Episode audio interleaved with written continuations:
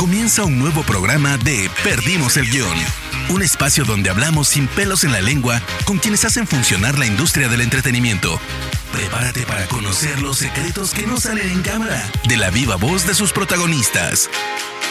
Hola amigos y amigas, yo soy Rana Funk, uno de los fundadores y directores de Spoiler Time. Me encuentran en redes sociales como arroba ranafunk con F-O-N-K al final. El día de hoy tengo una charla con la actriz, joven actriz argentina y gran talento Maite Lanata, donde hablamos de su carrera, sus actuaciones, bueno, muchísimas cosas que ella fue haciendo y está haciendo y en una carrera tan corta logró cosechar tantos logros. Así que no los interrumpo más y empecemos a escuchar, disfruten de mi charla con Maite Lanata acá en Perdimos el Guión. Perdimos el Guión. Hola Mai, ¿cómo estás? Buenas, todo bien, muy bien. ¿Vos? Bien, todo tranquilo. ¿Podemos empezar contando lo de la máscara de barro o no? Dejamos esa anécdota para otro la momento. La contamos, la contamos, ¿por qué no? Ayer hicimos varias, varias pruebitas para, para, que esto de la tecnología nos resulte y bueno, se te prendió la camarita ahí y me sorprendiste ahí con una máscara de barro. Increíble. ya que estamos, pasamos, no hay ningún chivo en realidad, pero son barros de Cabiahue. Este, Cabiahue es una parte de Neuquén y, me pongo en los granos o esas cosas y funcionan, se secan bastante. Y fue muy bueno, probando con el audio, que no podíamos conectar el audio, que después la cámara, que después... Y de repente, ah, vos me estás mirando, ah, bueno, ok, bienvenido, ¿qué tal? Claro, ya. Muy bien, bienvenida al mundo. Muy bien, con la máscara barro. Estuvo, muy bien. Eh, bueno, nada, la verdad que qué bueno tenerte acá. Eh, tuve la suerte, bueno, hace un par de meses, ¿no? Que hicimos este show en vivo con, con, vos y con el elenco del Jardín de Bronce. Y, qué genial que hace unos días también tuvimos la noticia de esta tercera temporada, pero de eso, si te parece, vamos a hablar en un ratito. Ok, dale, dale. Muy bien. Siempre, bueno, eh, con mis invitados a mí me gusta mucho irme eh, primero a la niñez para entender de, dónde viene cada uno de ustedes. Eh, contame más o menos en qué clase de familia naciste y creciste. Em, yo nací en Quilmes. en Quilmes no pasé mucho tiempo, aunque después sí, después volví a Quilmes pero em, después empecé a vivir en Capital, en Chacarita, después estuve por Paternal, después estuve por Urquiza, em, pasé por varios barrios porque, bueno, alquilaba y íbamos yendo y viniendo de, casa en casa. Em, y, este, bueno, y después fuimos a Quilmes. En realidad, por parte de mi papá, mi papá es de Quilmes y toda mi familia de parte de mi papá es, de Quilmes y de parte materna eh, es de Capital pero básicamente eso. No tengo algún barrio. Ahora Chacarita. Siempre Chacarita igual fue mi colegio, fui, fui al mismo colegio toda la primaria, eh, la secundaria también, y, el colegio eran colegiales, eh, la secundaria en Urquiza, entonces más o menos esos barrios por ahí estábamos. Ah, bueno, y ahora estoy casi Palermo, no sé, hay algunos que dicen que es Palermo. Totalmente nómade, o sea, te fuiste por todos lados. Sí, me fui por todos lados, exacto. Sí, nunca un lugar fijo. Está, eh, Está muy bien, está muy bien. Eh, ¿Y cuándo empieza de a, poco a aparecer ese amor por el cine? O sea, ¿qué, veías de chica? ¿Veías cine? ¿Qué veías en la televisión? ¿Cuándo empezaste a sentir también que te gustaba actuar y que eso quizás podría llegar a ser tu carrera? Em, el cine vi desde muy chica, sobre todo cine, porque cuando era chica no tenía cable mis viejos no, mis viejos no les gustaba el cable, digamos, usaban, no eran muy consumidores de la tele y, miraban solo, necesitaban bien los canales de aire y fin. Y, cuando nace un niño, el niño, viste que hay veces que quiere ver Disney o esas cosas, o no sé si quiere, por ahí porque todos sus compañeros de la primaria básicamente ven Disney y no sé, ¿quién ve Pinky Pinky Doo? Y vos ahí ni sabes quién es Pinky Pinky Doo. Este, que eran como dibujitos ahí de Disney o yo no, no sé de qué programa no la veía. Solo sé que tenía el pelo rosa. este, em, pero, pero bueno, entonces no, no, tenía, no tenía cable y, eh, y sí lo que veíamos mucho con, sobre todo con mi mamá, era cine íbamos después, sobre todo en secundaria también, eh, íbamos todos los viernes al cine a, ver eh, películas. He visto creo que a los 11 años La Naranja Mecánica, o sea, películas bastante para grandes. ¿Pero la viste en el cine o la, o la alquilaron en un DVD o algo? No, no, no, no, la, alquilamos, supongo que la alquilamos. Teníamos un videoclub que alquilábamos, que ya se remurieron los videoclubs, eh, cerca de, bueno, cuando vivía en, en colegiales, digamos. Sí, sí. Y teníamos un videoclub. ¿Y tenés algún recuerdo de cómo te, cómo te pegó esa película? Ay, sabes que no me acuerdo tanto, sí, como bastante fuerte. Pero a su vez también, no sé, Carancho, por ejemplo, una argentina que también es bastante fuerte. La vi bastante chica.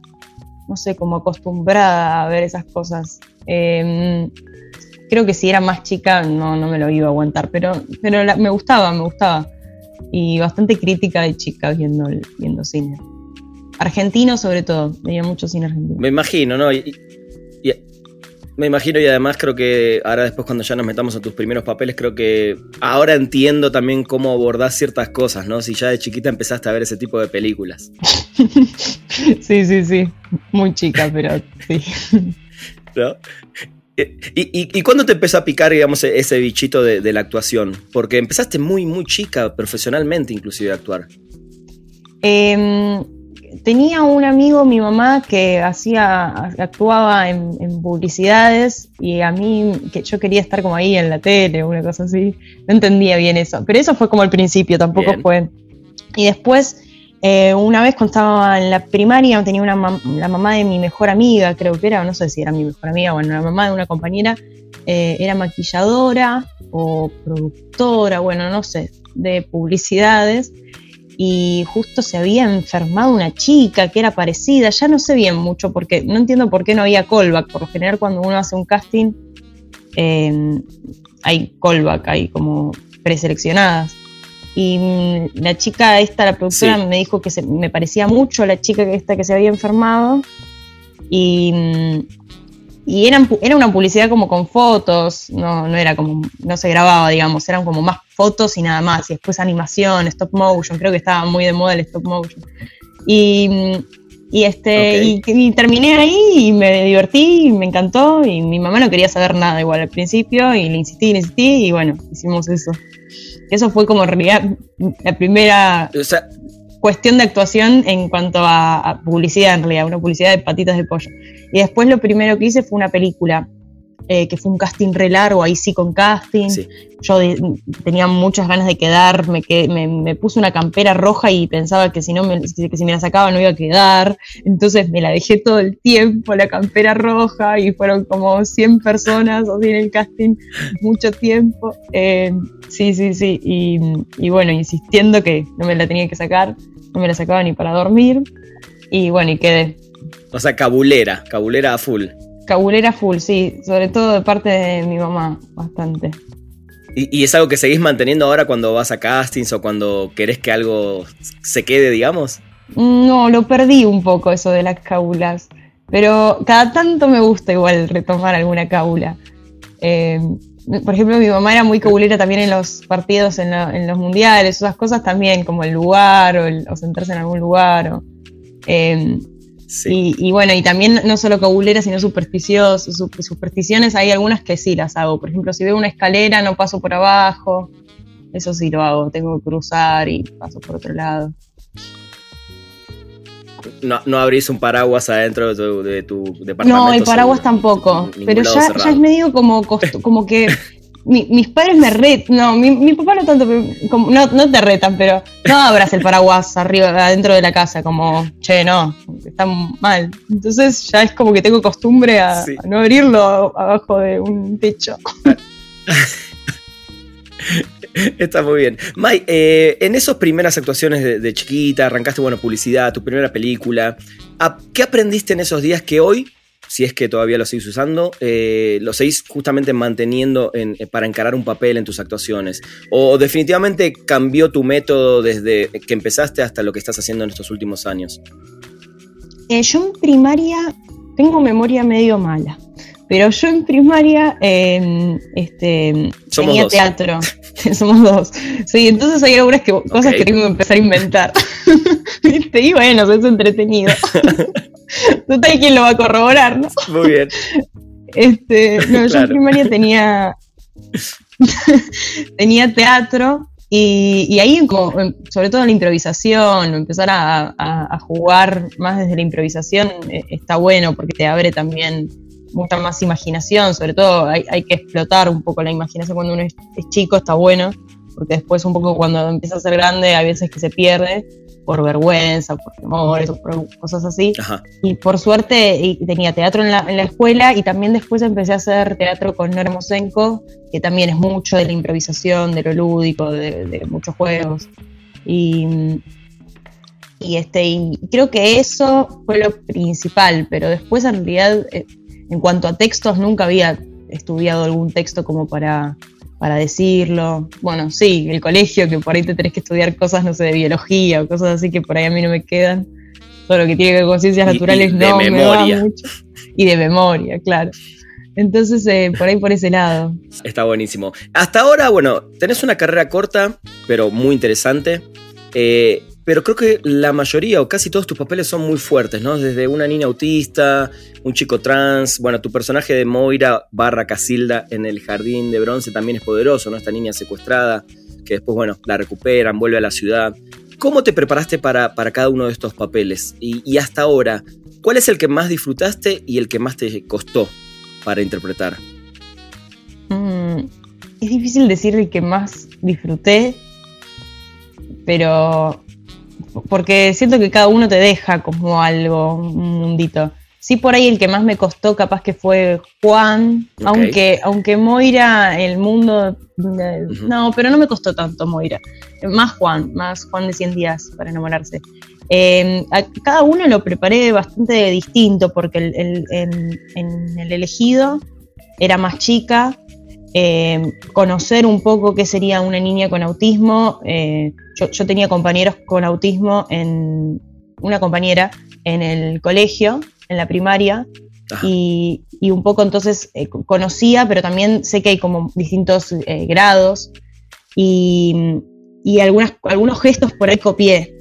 Y empecé a, visualizar cómo sería este personaje, también llevado a la tele, porque había cosas que por ahí no, en ese horario o, dependiendo de, ser una novela, bueno, algunas cosas intentaban que no, que no, que, no tenga ataques tan, hay, ataques mucho más fuertes en, chicos autistas y, y, acá eran como más apaciguados. Eh, y, bueno, y esas cosas las fuimos viendo con una coach que tenía en ese momento y mi mamá siempre me acompañaba y ahí mi mamá empezó a ver también el, el laburo de la coach, que también lo había visto en la, en la, primera película que había hecho, que fue mía, Em, que también fue un personaje que lo tuvimos que preparar bastante con una coach. Y a mi mamá encantó el trabajo de, las dos coaches, digamos. Y, ya para los, siguientes trabajos, eh, laburábamos con mi mamá juntas, así como viendo qué texto, cómo, cómo preparar los textos.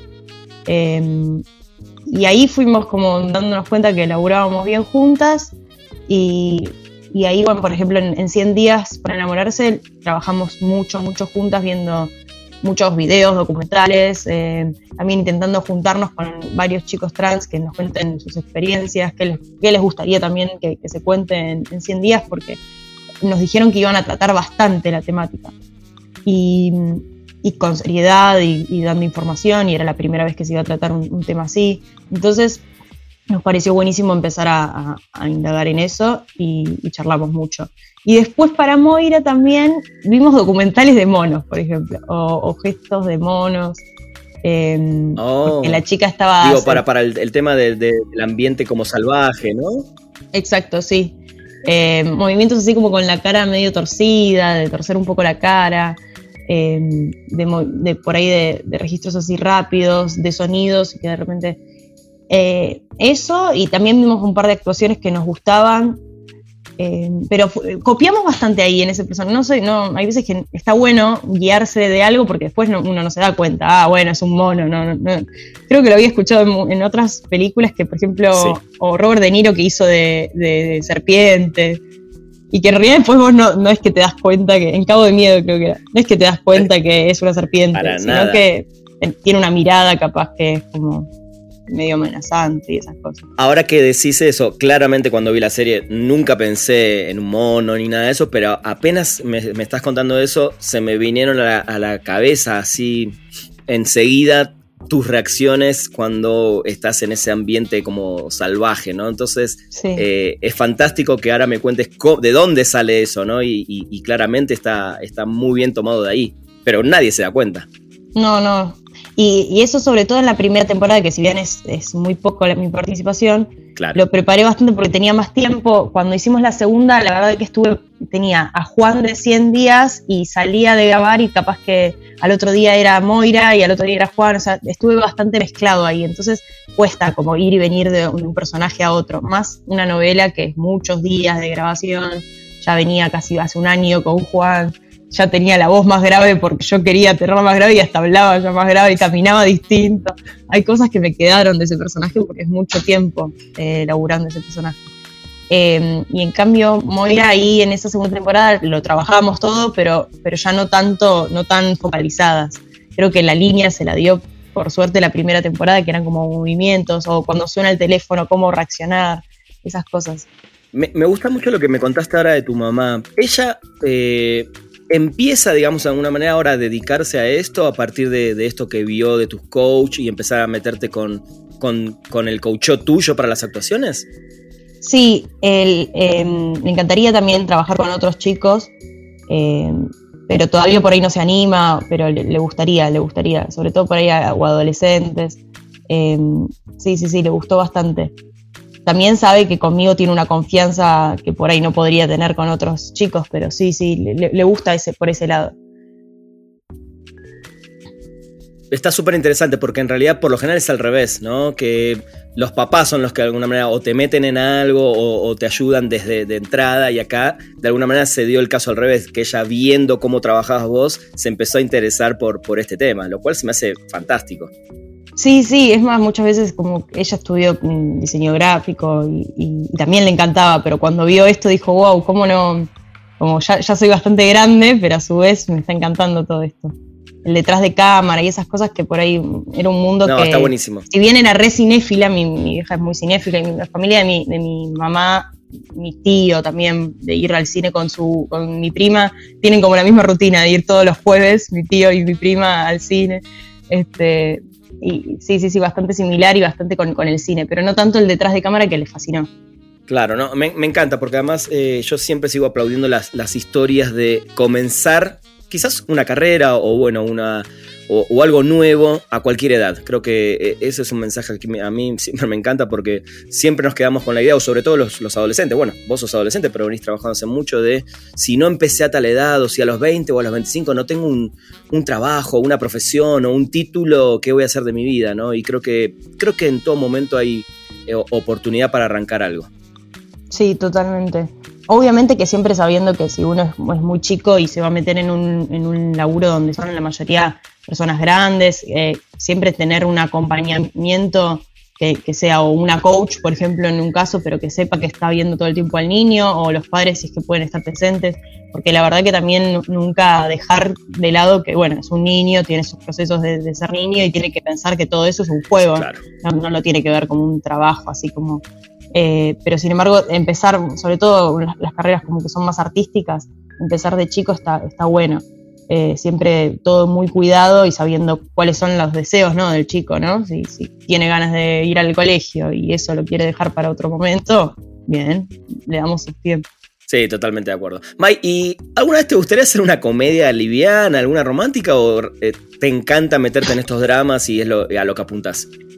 La otra vez justo me, habían eh, preguntado y, yo cuando era chiquita em, quería hacer comedia, comedia, comedia graciosa, comedia no, comedia romántica, digamos, comedia de cómica.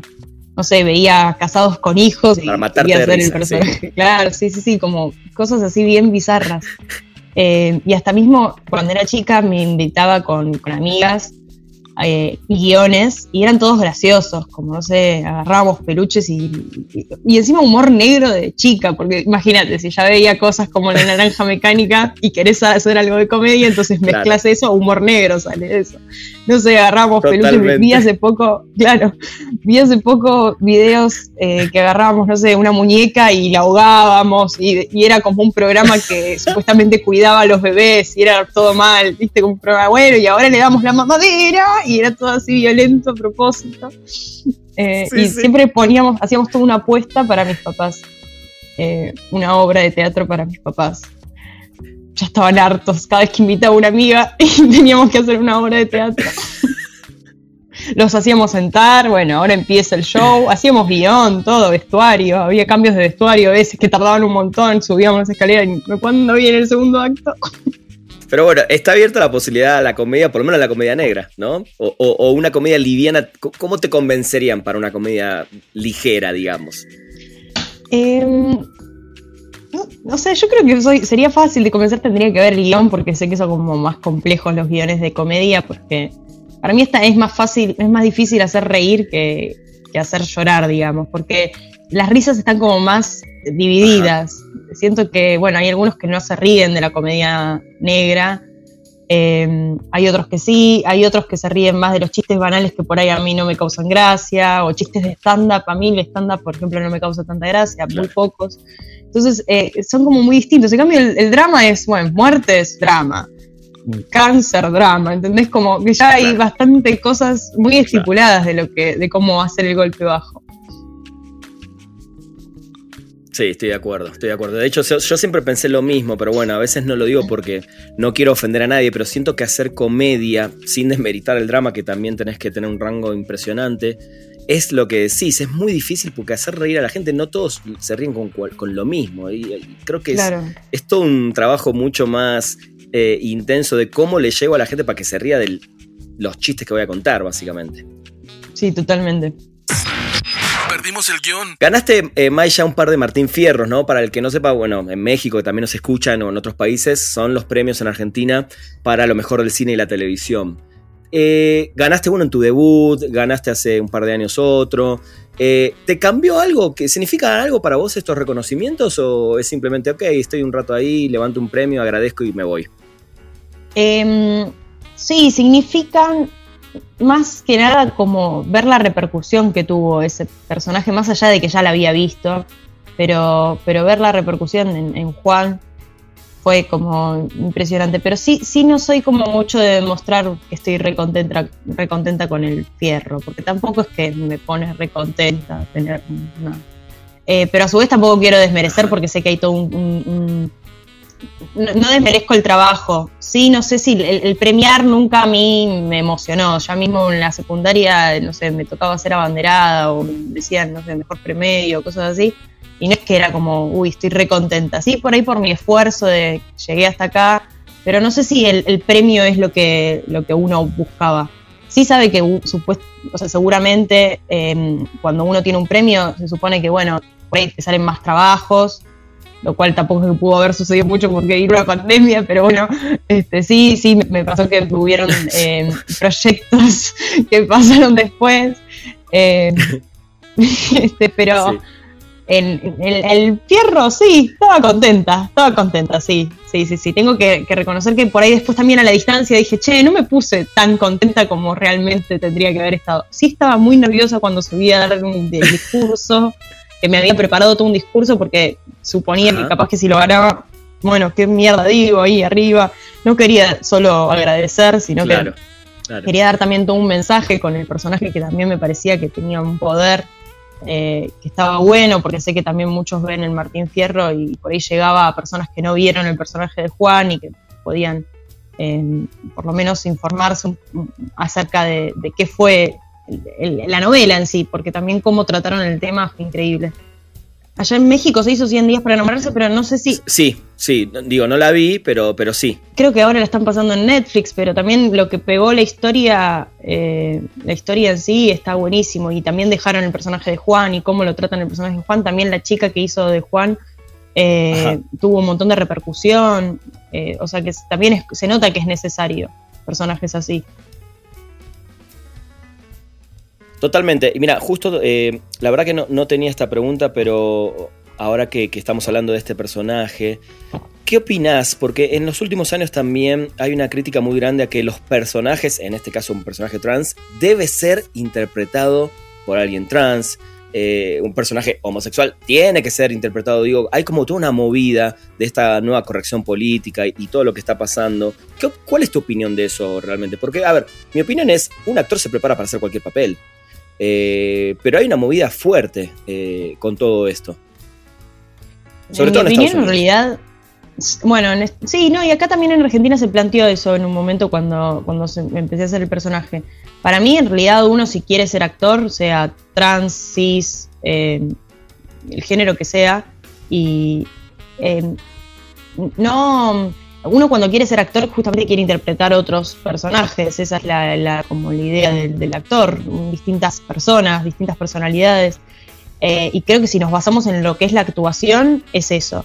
Por otro lado está cuando vos querés tocar un, hecho social que, sabés que está en, efervescente en, una sociedad. En Argentina me parece que en este momento hablar de un chico trans era necesario y que capaz que hace 100 años no iba a ser tan permisible ese personaje. Es más, hasta mismo los guionistas cuando empezaban a escribir el personaje de Juan iban viendo, bueno, acá escribimos esto y de repente si se nos ocurría algo, uy, bueno, pero eso no sé cómo se lo va a tomar la sociedad. Entonces todo el tiempo iba siendo, iba siendo tanteado ese personaje. Es más, al principio no se sabía ni si iba a ser trans.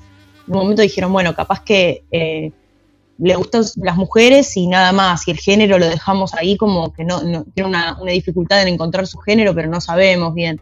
Y cuando vieron que la repercusión del personaje iba fluyendo, siguieron avanzando. Para mí lo fundamental es cuando vos sabés que vas a tocar un tema serio y lo sabés, porque los productores se dan cuenta qué tema es serio y qué no. No es que estamos hablando de un chino, de un supermercado chino, de un amor eh, este, cis, que ya lo, conocemos, un amor heterosexual, digamos. Entonces, em, cuando sabés que estás tocando ese tema, si vos si llamás a una chica eh, que va a interpretar, una chica cis que va a interpretar a un chico trans, eh, bueno, por lo menos informate antes, tener una, un aval de, una fundación o de chicos trans también involucrados en eso, porque vas a contar una historia que para mí sí tiene que haber una involucración de un chico trans. O que lo interprete un chico trans, o que un chico trans, por lo menos, o varios chicos trans, o una fundación, como fue en este caso en 100 días, que fue de las familias diversas, de información acerca del tema. Va a ser la primera vez que te va a tocar. No es que no podían escribir, es más, los guiones, sobre todo las escenas que se hablaba de Juan o, que otras personas hablaban de Juan o que Juan hablaba, se revisaba por la fundación. Porque si vos tratás el tema muy... te puede venir toda la prensa en contra y todo el colectivo LGBT en contra. Sí. Entonces me parece que está buenísimo siempre tener a favor esos colectivos porque vamos a hablar de algo que ellos tienen su lucha. Lo mismo que con cualquier tema, me parece, el feminismo, por ejemplo. No podés tratar el feminismo así nomás, sin tener a una mujer eh, que, se, que se dedique dentro del feminismo, que esté luchando dentro del feminismo, que conozca un poco el feminismo. No podés venir un autor que nunca luchó en ninguna causa feminista, bueno, más o menos lo que vimos en la tele, bueno, tales casos. Y, entonces me parece que la información es como lo, más eh, valioso. Estoy de acuerdo, sí, 100%. ¿Y, ¿Y, qué comentarios tuviste después de esta fundación o de estos chicos trans con los que eh, de alguna manera eh, aprendiste para, este personaje? ¿Les gustó lo que hiciste? ¿Cómo te fue con eso? Sí, estaban re contentos. Em, también me invitaron a, Santa Fe, que yo no sabía que había una movida, sobre todo en Rosario, una movida muy grande en cuanto a, la, bueno, la casa LGBT. Em, ahí tiene un poder bastante grande y, charlar allá. Bueno, también tienen clínicas de, operaciones eh, para chicos trans que se quieren operar. Y, me pareció increíble todo eso y también que estaban recontentos, la difusión. Eso encima, esa, cuando fui a Rosario, sucedió en la mitad del rodaje de, de 100 días, entonces estuvo buenísimo que vine con un montón de información y que, no sé, por ejemplo, las banderas que me dieron las puse en el cuarto de Juan, también eso, siendo uno actor, no, ah, solo los guionistas, también los, los directores, los, los que están, todos los que están dentro del proyecto, para mí tienen que estar informados. Y sobre todo uno que, uno cuando es actor, yo, yo al principio pensaba que tenía mucha información y después me di cuenta que no tenía mucho, que la ESI en mi colegio, la, educación sexual integral, lo digo para quien escucha y que por ahí no sabe qué es la ESI, acá en Argentina tenemos la ESI, que es una ley que está desde el 2006 y que en realidad no en muchos colegios no se da mucha, mucha bola. Y yo tuve, no sé, cuatro clases de ESI en toda mi secundaria, y es poco, y sin embargo uno piensa que, uy, bueno, bastante información, tuve ESI, no sé qué, y pensé que ya re sabía en cuanto a chicos trans, en cuanto... Y, y no, y llegué a hacer esta novela y digo, wow, cuánta información me falta. Y sobre todo para cuando das entrevistas o cosas así, está bueno estar informado, saber de algunos mitos que se dicen, de los chicos trans, este, eh, estar informado porque por ahí te hacen una pregunta y vos, bueno, sí, no sé mucho y no está tan bueno, sobre todo por esto que decía antes, porque hay todo un colectivo que vos informada tenés que estar, porque como no sos un chico trans, informada tenés que estar. May, ahora sí, contame un poco, si se puede y lo que se puede, de la próxima temporada del Jardín de Bronce, porque además yo soy hiper fan. Eh, ¿Ya se filmó algo? ¿Cuándo se filma? Digo, ¿hay pandemia? ¿Cómo está? Contame lo que se pueda y lo que me puedas anticipar de Moira y Fabián Danubio en esa tan deseada, por lo menos por los fans, eh, tercera temporada del Jardín de Bronce soy sincera, no se puede contar casi nada, pero sobre todo, porque yo creo que no se, se podría contar más si el año pasado no hubiese existido. Si el año pasado no hubiese existido, yo podía contar un poco más de Jardín de Bronce. Porque acá como, como hay, va a haber una, como vino la pandemia y ahora seguimos en como una segunda ola de COVID, no se sabe ni las fechas de cuándo se va a grabar esto. Entonces no quieren contar nada porque capaz que no se graba, ¿entendés? Y si no se graba, todavía están en revisión los guiones. Vino, la, Ok, bueno, pero eso ya es bueno, eso es bueno saberlo, digo, porque vino este lanzamiento con todo de estamos todos esperando HBO Max y uno de las de los de los temas fuertes, por lo menos para los argentinos y Latinoamérica, es la tercera temporada de Jardín de Bronce, o sea, por lo menos ya está confirmado. Me acuerdo el día que estuvimos en vivo que se los pregunté y todos me miraron con cara, y nos encantaría. Eh, entonces, bueno, por lo menos ya se sabe, ¿no? Y, eso para vos creo que también Tentativas es, de guiones. Bueno, ¿no? Saber que, que, que Ok, hay tentativas de guiones. Bien, porque obviamente estamos esperando, bueno, qué va a pasar ahora con, ese padre e hija. Pero, ¿qué se siente? Digo, más allá de que ahora me decís, bueno, hay tentativas de guiones, obviamente por pandemia todavía. ¿Qué te gustaría que pase? ¿Qué se por siente? Ahí tenemos que preguntar, ¿qué te gustaría que pase en Jardín de Bronce? Y, vamos a ir escribiendo todas las ideas. Muy fanático. Eh, ideas de los fans, esa tarea. Eso, eso sería un gran ejercicio, ¿eh? Mira, mira, a ahora que lo de esa manera, creo que para futuros eh, proyectos. Proyectos, totalmente. Sí, mira, ahora, ¿me apurás? No sé, pero definitivamente sí, sí necesito ver allá a, iba a decir a Maite, a Moira, eh, metida de, lleno ya en esta sociedad, ¿no? Y ver cómo reacciona y ver qué conflicto nuevo va a resolver Fabián. O sea, tiene que haber un conflicto nuevo, evidentemente, desde el lado de Fabián, que no solo quede entre las relaciones entre ustedes, ¿no? Porque creo que siempre el hilo fue, bueno, ¿en, qué quilombo se va a meter ahora él, básicamente? Sí, sí, un caso nuevo supongo que va a ser el hilo conductor. Sí, totalmente. Eh, llegar a una tercera temporada hoy en día con la cantidad de contenidos que hay, con la cantidad de series, eh, se dice que pasar la segunda ya es, eh, es importante porque por lo general las temporadas, algunas no duran de la primera, las cancelan, pero todas firman por dos temporadas porque es un poco el negocio como está estipulado y ya están en la tercera, digo, no importa cuando se filme todo, pero ¿qué se siente ¿no? en una cadena tan grande que ahora además viene a pisar fuerte? Con todo esto de Warner Media, HBO Max, etcétera. Sí, está bueno porque por ahí tenés, eh, eh, o en Instagram a veces me pasa que de repente me comenta alguien que habla en otro idioma y tengo que abrir el traductor. claro, pero este, porque es algo que no, no, no pasa con las, novelas de Argentina que, o, las películas que, surgen solamente en Argentina o las series. Eh, con el marginal un poco sucedió cuando se puso en el, cuando estuvo en, en Netflix, eh, pero, pero poco igual, fue más argentina, porque también tiene una temática muy argentina. Acá Jardín de Bronce también, tiene muchas cosas argentinas, pero también el policial es muy visible para todos lados. Eh, y, reconozco que igualmente acá en Argentina no fue tan, justamente lo que pasó con Jardín de Bronce es que no sé si fue tan tanto furor en Argentina como si por ahí en otros, en otros países. Eh, acá en Argentina se vio, pero no tanto, no tantos tienen HBO, eh, son pocos, pero bueno, también al tener Flow, varios argentinos tienen Flow, entonces ahí pueden verla, eh, la serie.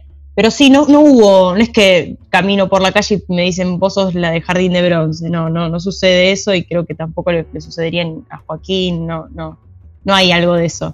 Pero sí lo que sucede es que sabes que ese producto llega a otros lados, a otros países, y eso es lo que llama la atención, o verte, ver doblado la eh, subtitulada, digamos, en, otro idioma, eh, esas cosas llaman, llaman la atención. En ruso, en, coreano. En ruso, exacto, exacto, sí, sí, sí. No lo dimensionás igual, porque no es que hablas con un ruso, porque yo no, es que empecé a hablar con un ruso. Me pasó por ahí con La Corazonada, con la película de Netflix, ahí también, que me hablaban franceses, suecos, eh, al a un francés le seguí hablando, le seguía hablando bastante. le pedía que me mande audios. Se lo quería levantar al francés. No, no, no. No, pero me causó gracia que me hable un francés. Está muy bien. siempre hay que. Siempre hay que tener en cada parte del mundo un lugarcito donde caer, ¿no? Está muy bien. Claro, exacto. Y lo que me parecía raro es que esa persona me googleó, ¿entendés? Es más, creo que había empezado la conversación con este francés de que había nacido el mismo día que yo. Algo pasaba con la fecha. Quería saber en qué hora había nacido, a ver si éramos como gemelos del zodíaco o una cosa así. Y mm, y este, o una cosa así, no sé bien yo del zodíaco. Pero sé que había nacido el mismo día que yo y me dijo que me había googleado. Y me parece re raro un francés poniendo Maite la nata en Google, o no sé si se llama Google, sí, supongo que sí. Y, pone Maite la nata y ve 21 de abril, va, 20, 21, pues sí, sé. Así es la globalización, Mai. Así es. Está, muy bien, está buenísimo. Igual ahora en un ratito te voy a preguntar algo de Instagram. Pero para, para cerrar, para cerrar con el tema de, actuación, eh, te quiero preguntar dos cosas. ¿Te gustaría en algún momento de tu vida em, emigrar y probar suerte en otro país? Tipo, México, España, que son países donde muchos actores emigraron. El caso, bueno, Leo Baraglia en España. Eh, en el caso mismo de Joaquín, ¿no? Y lo contó, que, fue, a hacer una, fue a hacer un par de cosas a España. Bueno, se dio cuenta quizás que no era el lugar y volvió a Argentina. ¿Lo tenés eso en la cabeza o es algo que por ahora ni, ni pensás en eso? No, ni lo pensé, pero, pero sí, este, primero no conozco España, México conozco, pues, de turismo. Primero me gustaría conocer España turísticamente y por ahí después pensando eso, em, sí, me gustaría conocer, eh, saber cómo sería em, actuar, sobre todo en, lugares que hablan el español, ¿no? México y España, justamente, porque otros países no, tendría que practicar inglés y eso es una deuda pendiente que la tengo y eso sí que siempre lo pensé como para, también es importante hablar inglés eh, si uno quiere actuar por ahí afuera. Eh, y también para el turismo, cuando hablas en inglés es muchísimo más sencillo. Pero nunca lo pensé como, sí me gustaría saber cómo es, cómo se graba en España, si, si, son, si es parecido acá o no, esas cosas. Y por ejemplo, hablando de España, no sé, ¿te encantaría o te gustaría un, estar en una película de Almodóvar? ¿Tenés esos sueños más allá de, irte a vivir a otro país, de, trabajar con ese tipo de directores? Em, Almodóvar me gusta bastante. Alex de la Iglesia también me encanta. Alex de la Iglesia también era un director que desde chica que, miraba y son, no sé, balada triste de trompeta también la vi bastante chica. Eh, ¿Cuál más? Bueno, la comunidad me encanta y la veía desde re chiquitita. La comunidad, perfecto. para mí la comunidad sigue siendo su mejor película. Su mejor película, para mí también. La comunidad es muy buena, muy buena porque tiene el, registro de humor increíble. Este, sí, sí, sí. En cambio, Balada Triste de Trompeta es buena, tiene, tiene partes que están, son buenísimas, pero bastante cruda. En un momento decís, wow. En cambio, la comunidad está como en un registro bastante nivelado, que creo que el público consume eso, que puede llegar a más público la comunidad. La balada triste y trompeta, mi, mamá y mi papá se fueron a verlas ellos dos y mi papá salió con cara de orto, mi vieja re contenta y mi papá con una cara de orto. ¿Qué me viniste? ¿Qué me, hiciste ver? ¿Qué me hiciste ver? ¿Qué es lo mejor y lo peor de ser actriz? Lo mejor y lo peor de ser actriz. Lo mejor es que es muy. Bueno, pasa que hay muchas cosas para mí mejores, pero em, es, muy cambiante el trabajo. No es rutinario para nada. Y para las personas que no les gusta tanto la rutina, está buenísimo. Eh, porque siempre te tocan distintos personajes. Y más allá de los distintos personajes, cada día es muy distinto en el mismo personaje. No, no tenés cosas muy, muy parecidas. Em, eso primero que nada. Y también en el teatro también es poco rutinario, porque cada público que hay, por más de que vos hagas la misma obra, es otra energía completamente distinta. Y lo peor, claro. lo peor, para mí lo peor, a mí no me gusta tanto, pero no, no me, me gusta que me reconozcan por la calle, que me digan eh, cosas eh, alentadoras, eso me gusta, es algo de lo que más me encanta, pero me gusta. Me gusta cuando por ahí son, son eh, mensajes positivos o uno está medio bajón y viene una persona que te reconoce y por ahí te levanta el ánimo y eso está buenísimo. Y, el amor que hay está buenísimo. En las redes sociales también. Pero hay algo que de, no ser anónima que me parece raro. Es más, yo cuando era chica anotaba en, cuando estaba haciendo el elegido anotaba una persona menos en el anonimato. No sé por qué ponía esa palabra, pero era como cuando me reconocían iba anotando cuántas personas me habían reconocido en el elegido. Y, no sé, hay algo de que no sos más anónima, entonces digo, no sé, cosas o, jodas que querés hacer en la calle, o no sé, boludeces, o joder a alguien, o eh, que por ahí a mí me encanta hacer. Ahora como que la pienso dos veces, porque digo, uy, si me reconocen, ya saben el nombre de esa persona que acaba de hacer ese chiste o que acaba de hacer esa joda en la calle. Sí, esas cosas no, no sé. Eh, es eso, el, como el no ser anónimo. creo que sí, Sí, está, está bueno lo que me decís, ¿eh? y, es algo que además, a medida que vas haciendo más cosas, más papeles, tu carrera va creciendo, cada vez es menos. O sea, cada vez tenés menos esa intimidad, digamos. Sí, sí. Igualmente también reconozco que, por ejemplo, cuando hacía 100 días, en ese momento que estaba 100 días al aire, es más la repercusión que hay. Termina 100 días, pasa un año de pandemia con barbijos y un poco que eso se apacigua. Pero, pero es verdad que sí, si uno va acumulando distintos proyectos, va siendo como más reconocida. Totalmente. Mai, eh, te veo súper activa en Instagram. Eh, le agarraste gustito a esa red social, ¿no? Me imagino. Eh, ¿Qué es lo que más disfrutas de las redes y cómo de alguna manera le sacas algún provecho o es 100% diversión? se le saca provecho económico, sí. Reconozco que los, los chivos son, es redituable bastante, más, que la actuación a veces. La movida que hay, sobre todo de los influencers, debe ser como bastante grande. Y en cuanto a diversión, sí, me divierte, me divierte por ahí hacer como editadas bien de las historias, sobre todo las historias, no soy tanto de publicar eh, publicaciones en el feed, no, no publico tanto, muy cada tanto. Eh, las pienso bastante. en cambio, las historias que se van rápido, subo muchas boludeces. Eh, pero sí, me divertí bastante, sobre todo en el, año de, pandemia, que hice muchas cosas en la casa, de, eh, paredes, pintar paredes, hacer un espejo, hicimos muchas cosas.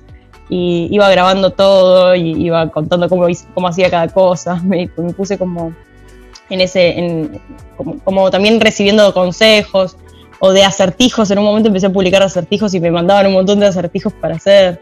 Me gustan mucho los acertijos matemáticos. Eh, sí, le encontré como eso, esa, ese ida y vuelta que está bueno. Pero, pero creo que, creo que si no hubiese hecho nada eh, de la actuación, no sé si agarraba mucho Instagram, si era de publicar mucho. Siento que, que no, no publicaría tantas historias, por ejemplo. Muy bien. May, te voy a hacer unas últimas preguntas y las podés responder desde lo profesional o desde lo personal, según cómo, te quede y cómo, y cómo quieras, ¿va? O podés ir intercalando.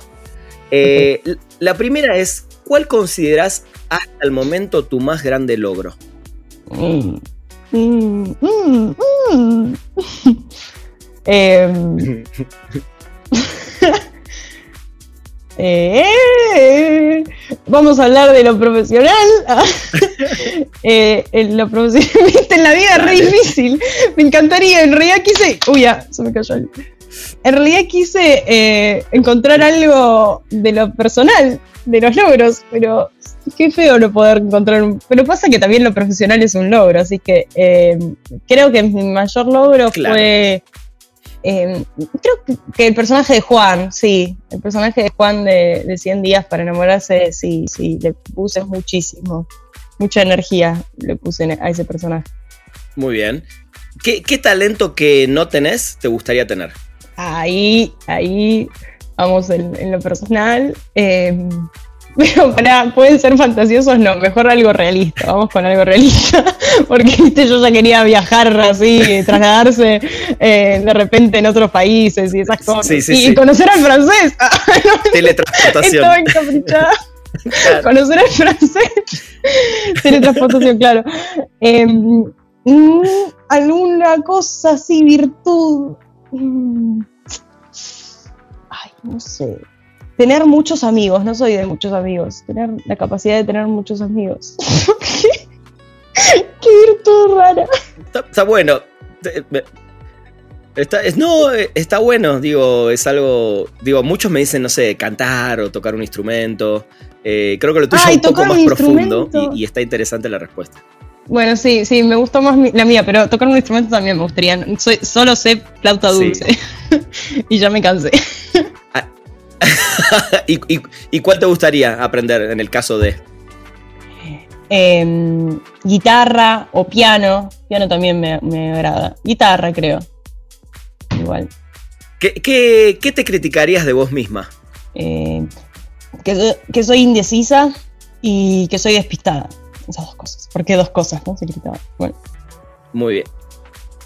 Muy, bien. ¿Qué es? digo, esta, esta puede ser difícil, pero digo, si pensás en. La pregunta es: ¿qué es lo más sabio que escuchaste o, leíste en tu vida? Algo que viste, leíste y, dijiste esto, esto es lo, el camino, básicamente. Ay, pasa que muchas cosas, porque pueden ser cosas. De, lectura, de lectura es la verdad que leí muchas novelas, no tanto libros así como de, enseñanzas, y sí hubieron libros que me abrieron la cabeza. 100 eh, años, 100 años de soledad, me, gustó muchísimo y lo leí bastante chica y me pareció como, me abrió muchas cosas. Eh, pero después también profesores o personas, eh, un profesor que tuve de sociología en la primaria también, en la primaria no, perdón, en la secundaria, que me hizo como cambiar las ideas de lo que eran las profesiones, de, de lo descontracturado, porque los otros profesores no eran tan y él muy desconstructurado y no sé, me cambió también. Pero, pero son como cosas más personales que no tendría como explicación de por qué me cambió, sino que me hizo un clic mi cabeza. Como, bueno, de esas creo que le pasa mucho a la... No, pero está buenísimo, es, básicamente sí. creo que les pasa muchas veces a, muchos chicos, em, adolescentes y, cuando son chiquitos, que sienten cuando les cuando se les abre la cabeza, no sé cómo decir, como cuando, cuando van creciendo, sienten que van creciendo. Eh, y eso es lo que me, pasó por, con algunas cosas. Está perfecto, está, está perfecto. Que si solo pudieras darle, Maite, un consejo, eh, uno solo, a alguien que quiere seguir tus pasos, ¿cuál sería? Que mm, estudien mucho eh, actuación, que no, que no se fijen tanto en, la profesión, sino primero, sobre todo si son, si son chicos, no, y también si son, si son grandes, bueno, no, si son grandes depende porque, digo, por ahí necesitan, quieren eso para trabajar. Eh, y, que se anoten, a, ellos les digo, a los grandes les digo que se anoten a castings, que no hay edad, sobre todo en la actuación, que, no hay edad para empezar, que creo que en, la actuación vos podés empezar de más grande, eh, que obviamente por ahí un chico que es más chiquito, si quiere ser conocido, eh, bueno, es otra cosa, pero digo, uno cuando es grande puede actuar no solo en, teatro under, sino también anotarse en muchas, en muchas castineras y, y bueno, y probar suerte ahí. Eh, pero para los chicos que recién empiezan, que no saben si quieren ser actores o no, eh, principalmente les digo que vayan a, clases de actuación, eh, que intenten buscarse el lugar para hacer clases de actuación, porque creo que ahí se, se, van dando cuenta si realmente es eso lo que les gusta, si no, porque es eso lo, que es la actuación. Uno por ahí piensa, bueno, quiero ser famoso y es muy distinto creo que ahora, sobre todo si uno quiere ser famoso, intenta buscarlo en TikTok, intenta buscarlo en las redes, que creo que vas a llegar a ser famoso un poco más rápido y, desde otros métodos más, más eh, como llegas más a más gente, capaz. Eh, si le metes a TikTok, por ejemplo. En cambio, desde la actuación, si tu método, si tu meta es esa, y no, me parece que por ahí vas a, a pasarla mal, digamos, porque si no te gusta la actuación, pero lo que sí te gustaría es ser famoso, no, busca otro camino. Está, muy bien, está, más claro imposible. May, eh, vamos a terminar. Siempre le hago la misma pregunta a todos. Eh, sé que es difícil cuando uno es amante del cine, bueno, las series, etc. Y te voy a agregar una. La, pregunta es: que, bueno, más que nada que nos digas dos películas y dos series que todo el mundo debería ver. Y te voy a agregar dos actrices argentinas de cualquier época que todo el mundo debería conocer o ver sus actuaciones. Dos series y dos películas. Ay, series, pasa que yo veo series y tanto. No vale el jardín de bronce, porque esa, yo ya, la, esa ya la recomiendo yo. claro. Em, series de afuera, capaz, o no. Bueno, también los simuladores para mí están buenísimas. Si, si sos argentino, los simuladores oh, tenés que verla. Ah, lo em, máximo, lo máximo. También, no sé, hace poco vi Normal People. Eh, tenés que verla, Normal People, porque está muy linda. Bueno, Breaking Bad es la clásica de las series así bien de, para verse. Breaking Bad. Bueno, yo diré tres, está bien. Aunque seguiría el cuento de la criada, también el cuento de la criada. Ah, viste, pero no se puede, son solo dos, ya te dejé una más. ya dijiste cuatro, de hecho. Ay, no, perdóname. Películas, no puedo con este juego, la paso muy mal. Em, películas. no sé, a mí me gusta mucho, pero esa es como la trillada, decir Amelie. Amelie es linda, pero no, de ese director hay muchas, ya no me sale el nombre del director, eh, el director de Amelie. Y es muy, muy, bueno, muy francés ese nombre. Em, pero tiene otra, en Delicatessen, Delicatessen también es muy linda. Oh, los Children of. Eh, los, no, me estoy confundiendo con otra, pero hay una que se llama The Children of algo, ya te lo voy a decir, que también es un peliculón de ese director. Eh, pero bueno, sí, sí, es un gran, gran director. The, City of Lost Children. Si no la viste, también te la recomiendo muchísimo. Ok, la voy a ver. Y después, no sé, Hotel Budapest. ¿Qué sé yo? Se me van ocurriendo ahora algunas que, que yo punteo las películas. Gran película. Sí, punteo las películas en, Film Affinity. Tengo lista de películas puntuadas. Y me acuerdo por ahí las que estaban arriba. Creo que Hotel Budapest le puse un 8. No tengo 10. No tengo 10. Tendré que encontrar un 10. Qué interesante lo que decís, porque yo siempre además tengo esta discusión. Para mí algo 10 o, 5 estrellas en ese caso son obras maestras, tienen que ser obras maestras. ¿no? Para mí es como todo perfecto. Eh, y no es tan fácil llegar a ese puntaje. No, el padrino, qué sé yo, no sé. Pero no, no, porque algo le vas a encontrar. Ahí tenés una, por ejemplo. Sí, pero algo le vas a encontrar para mí. Mejor todo se puede hacer para mí. Está bien, igual dijiste varias que, que están súper interesantes. Y todo se puede hacer mejor, absolutamente todo se puede hacer mejor. Dos actrices dos actrices argentinas de, cualquier época, quizás actrices con, las que creciste o, actrices nuevas que decís, wow, presten la atención a esta chica porque es lo máximo. Eh, Erika Rivas me gusta mucho por el registro de, drama y de más drama, o sea, drama, y, eh, comedia, eso no me olvidó. Y también en las plataformas, como, no sé, cine, una cosa es actor en el cine y otra cosa es en la tele, y también el registro que, que usa me gusta y otra, otra mujer, decís, actriz. Verónica Ginás también me gusta bastante en el drama y en la comedia. Creo que me fijo igual en actores que me gustan en el drama y en la comedia, en las dos cosas. Bueno, ya dije dos, listo, ya está, lo pienso. muy bien, muy bien. Estaba esperando porque, bueno, como, como estás queriendo decir más cosas, por las dudas no te quería frenar. Ahora estoy pensando mientras estaba pensando, mientras pensaba en las actrices. Mientras pensaba en las actrices, este, em, se me iban ocurriendo otras películas y dije, no, la estoy pasando muy mal. En algún momento vamos a hacer uno que sea el especial de las 100 mejores películas de Maite, no te preocupes. Buenísimo, Mike. Bueno, nada, eh, te agradezco. La verdad que, que, bueno que pudimos lograrlo. Te agradezco además, y lo digo públicamente, todo el esfuerzo que venís haciendo para, para que logremos grabar a través de este software. Eh, y yo en el medio te iba diciendo, bueno, si no lo hacemos por otro, no, no, no. Y, y, conectabas y me mandaste la foto de la entrada, la salida, el audio, todo, hasta que hoy a las 11 en punto de, bueno, a las 10 de, de México, a la 1 de Buenos Aires, adentro lo, lo, hicimos, lo logramos, así que te agradezco muchísimo en serio todo, todo esto y, y la entrevista que me diste. Bueno, gracias, gracias. Sí, puse mucho esfuerzo, sobre todo la máscara de barro. Mucho. La máscara de barro, sí. Totalmente. Bueno, muchas Así que gracias. nada, en serio, Mike, un placer, un gusto. No, por favor, ojalá que, que sigas haciendo papeles impresionantes como los que haces. Ojalá hagas una comedia de humor negro, en serio creo que te veo perfectamente en algo así eh, y seguramente se va a dar en algún momento algo así también. Eh, y bueno, acá de mi lado estoy esperando el Jardín de Bronce y, y nada, ojalá que volvamos a hablar pronto también para, para todo lo que viene. Bien, bien, dale, sí, sí, va a venir, va a venir Jardín de Bronce. Por ahí viene Jardín de Bronce con humor negro, ¿no? una mezcla rarísima era. Pero bueno, voy a volver con mis cábalas ¿Por qué para, no? que, para que se haga la 3 de, de Jardín de Bronce y que me toque algo de humor negro. Muchas gracias por la nota. Por favor, te mando un abrazo enorme, Mike. Besos, besos grandes. Pero bueno, gente, esto fue un nuevo episodio de Perdimos el Guión. Nos escuchamos la próxima semana. Llegamos al final de Perdimos el Guión.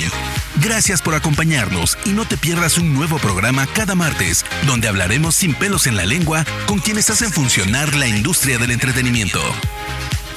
Perdimos el Guión.